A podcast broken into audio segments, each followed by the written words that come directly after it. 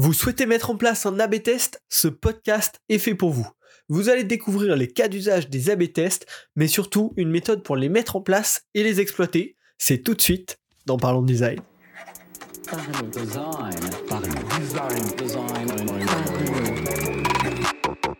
La saison 5 de Parlons Design est soutenue par ZK4S Theory, le site des product designers. Salut, c'est Romain, bienvenue dans Parlons Design pour parler aujourd'hui de comment déployer un AB test. On va voir dans un premier temps ce que c'est, comment on peut l'utiliser, et puis dans un deuxième temps, bien sûr, la méthode pour mettre ça en place.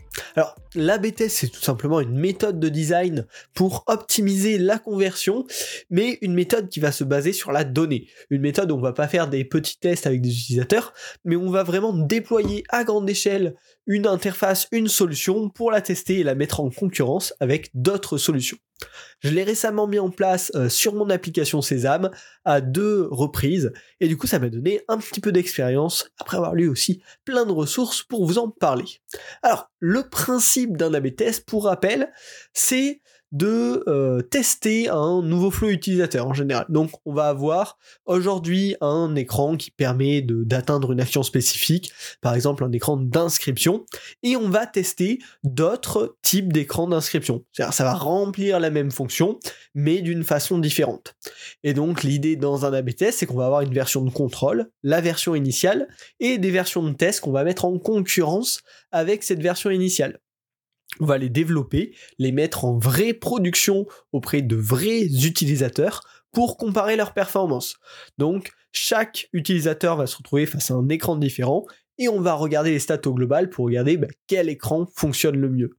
Et le, but derrière, c'est de décider selon la data, selon ce que disent les, utilisateurs par leurs actions à grande échelle. On va pas tester avec 10, 20 utilisateurs, mais plutôt avec 5000, 10 000, 100 000 utilisateurs pour voir quelle est la version la plus performante statistiquement parlant, et pas sur un petit échantillon d'utilisateurs.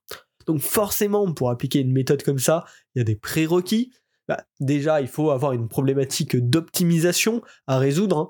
Euh, ce principe de la BTS marche très bien quand on a des indicateurs hyper clairs, hyper clés à suivre. Euh, sinon, c'est absolument ingérable. On ne peut pas mettre ça en place. Donc ça marche très bien dans les cas de optimisation d'inscription, optimisation d'achat, euh, optimisation de conversion à une fonctionnalité spécifique de, votre application.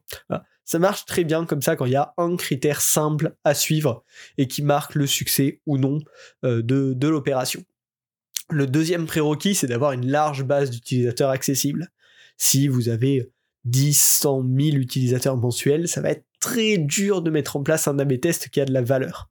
Parce que pour que statistiquement il ait de la valeur, faut qu'il y ait euh, beaucoup, beaucoup de personnes, moins 5 000, 10 000 personnes qui euh, passent à travers ce test. Donc voilà, la large base d'utilisateurs est vraiment nécessaire. Et enfin, le troisième prérequis, c'est un mode de pensée basé sur la data, avoir une certaine habileté avec les chiffres qui va vous permettre bah, de trouver les réponses euh, à, vos questions initialement, bien évidemment.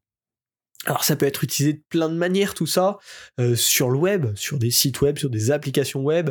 Netflix par exemple teste régulièrement des ajustements de leur, de leur interface, d'inscription, de connexion, même de navigation, et même des features inédites qui testent sur une petite partie de leurs utilisateurs pour voir bah, si ça améliore les scores ou non, euh, sur une appli mobile également, ça peut être utilisé.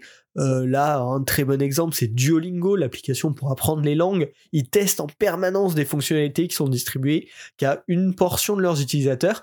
Et finalement, si vous êtes 10 personnes à utiliser Duolingo, probablement, vous n'avez pas 100% la même expérience, voire vous avez tous une expérience un peu différente, parce qu'ils font tourner en permanence des tonnes d'AB tests sur plein d'ajustements au sein de leur application pour ben, euh, créer de nouvelles features et tout le temps améliorer le produit basé selon la data. Également, les AB tests, ça peut être utilisable sur les App Store. Euh, pour toutes les applications, bah, il y a des écrans sur l'App Store, qui, enfin des, captures d'écran, qui vont permettre aux utilisateurs d'avoir envie de la télécharger. Bah, là-dessus, on peut faire euh, des, euh, des, tests tout simplement sur les pages de présentation des applications pour voir quelle, quelles informations attirent le plus l'utilisateur vers le téléchargement. C'est notamment super utile si on vend des applications payantes, par exemple l'application Forest. Utiliser de l'A-B test, ça a beaucoup de sens parce que ça va être un gros point de conversion. Et du coup, on va tester plein de pages de présentation différentes pour voir qu'est-ce qui attire le plus les utilisateurs. Et enfin, le dernier usage hyper important des A-B tests, c'est dans la publicité. Euh, les startups, les entrepreneurs l'utilisent abusivement, c'est-à-dire on a envie de faire une pub sur un point précis pour mettre en valeur telle chose, mais finalement on ne sait pas quel visuel va le mieux marcher ou quel message va le mieux marcher. Eh ben, ce qu'on va faire tout simplement, c'est on va en créer quatre différents, on va les balancer à, un premier pool d'utilisateurs, on va voir quels sont les taux de conversion, et ensuite on va utiliser celles qui gagnent de manière majoritaire. Voilà, il y a vraiment plein de cas d'usage. En fait, on veut mettre en concurrence des idées, voir quelle est la meilleure. Et bien là, l'A-B test est un excellent outil. Avant de passer à comment appliquer cette méthode concrètement, on va faire une petite pause pour parler du sponsor de cet épisode, Around.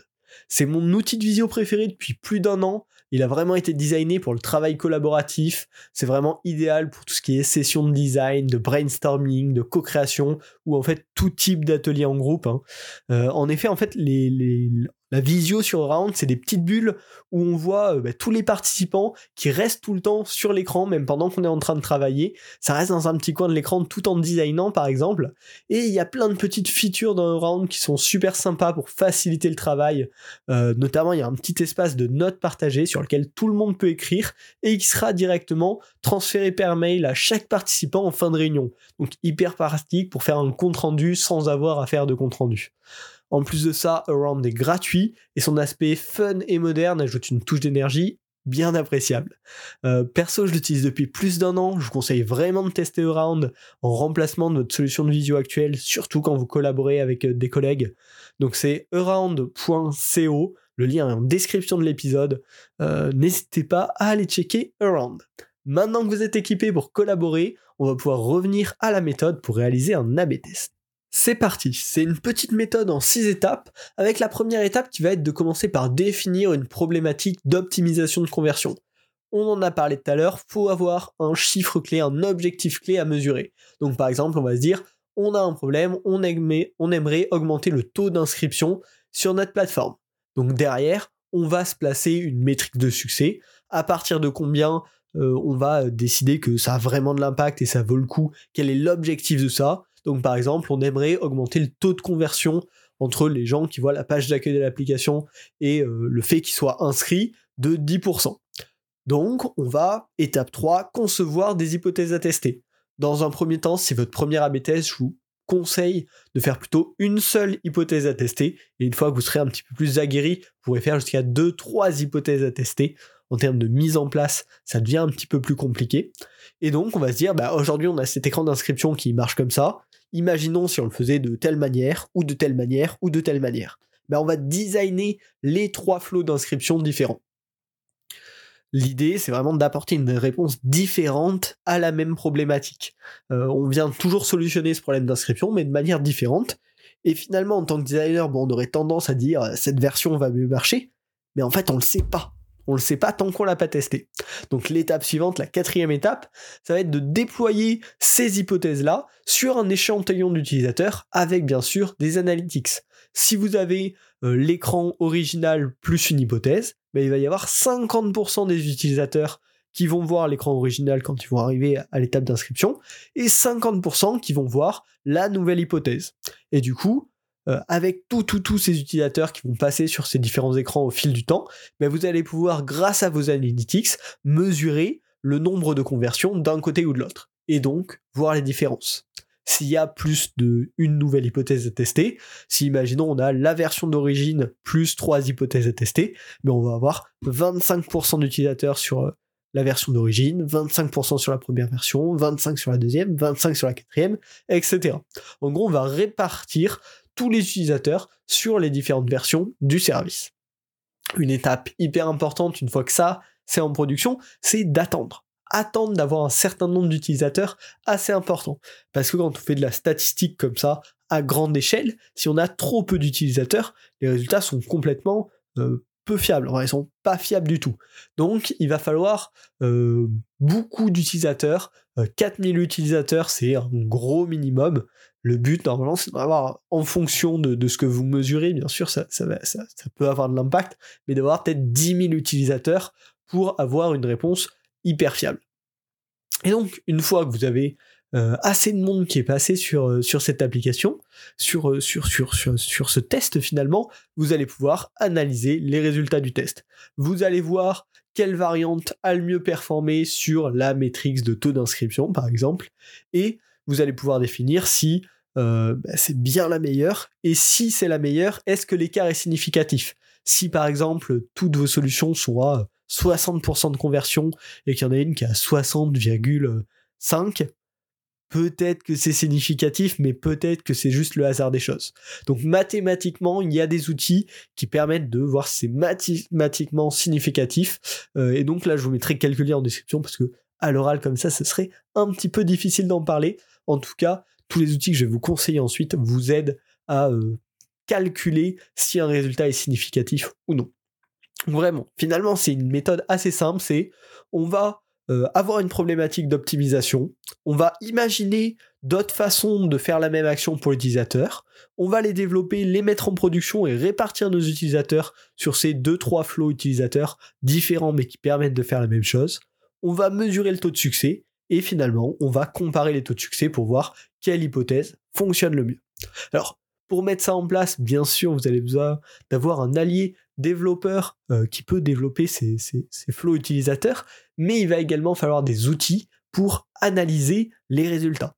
Alors sur le web, il y en a pas mal, il y a forcément un outil de Google comme pour euh, à peu près toutes les problématiques de dev, il y a Google Optimize qui permet de faire ça, mais il y a aussi AB Testy et Matomo qui est une solution euh, bien plus respectueuse de la, vie privée des utilisateurs et qui a été fondée par un Français, Mathieu Aubry, et voilà, très bon tracker analytics sur le web, et en plus, il propose une fonctionnalité pour les AB tests.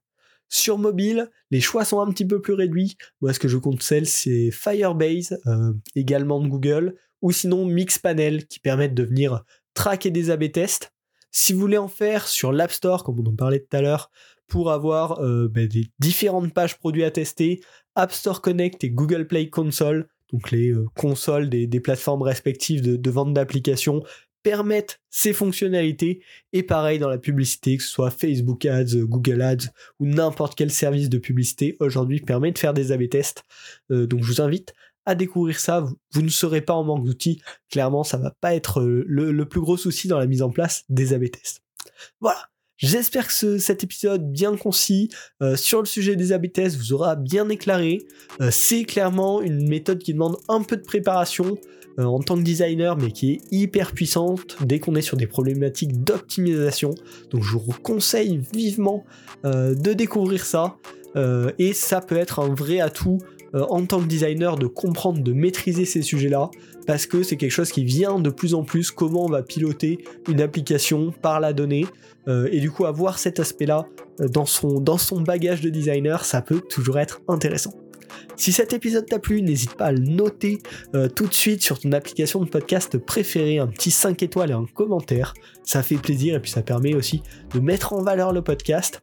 Et pour continuer à le mettre toujours un petit peu plus en valeur, tu peux également partager cet épisode sur LinkedIn, sur Twitter et le faire connaître autour de toi. Voilà, j'espère que cet épisode t'a plu. On se retrouve la semaine prochaine pour un nouvel épisode de Parlons Design. Salut.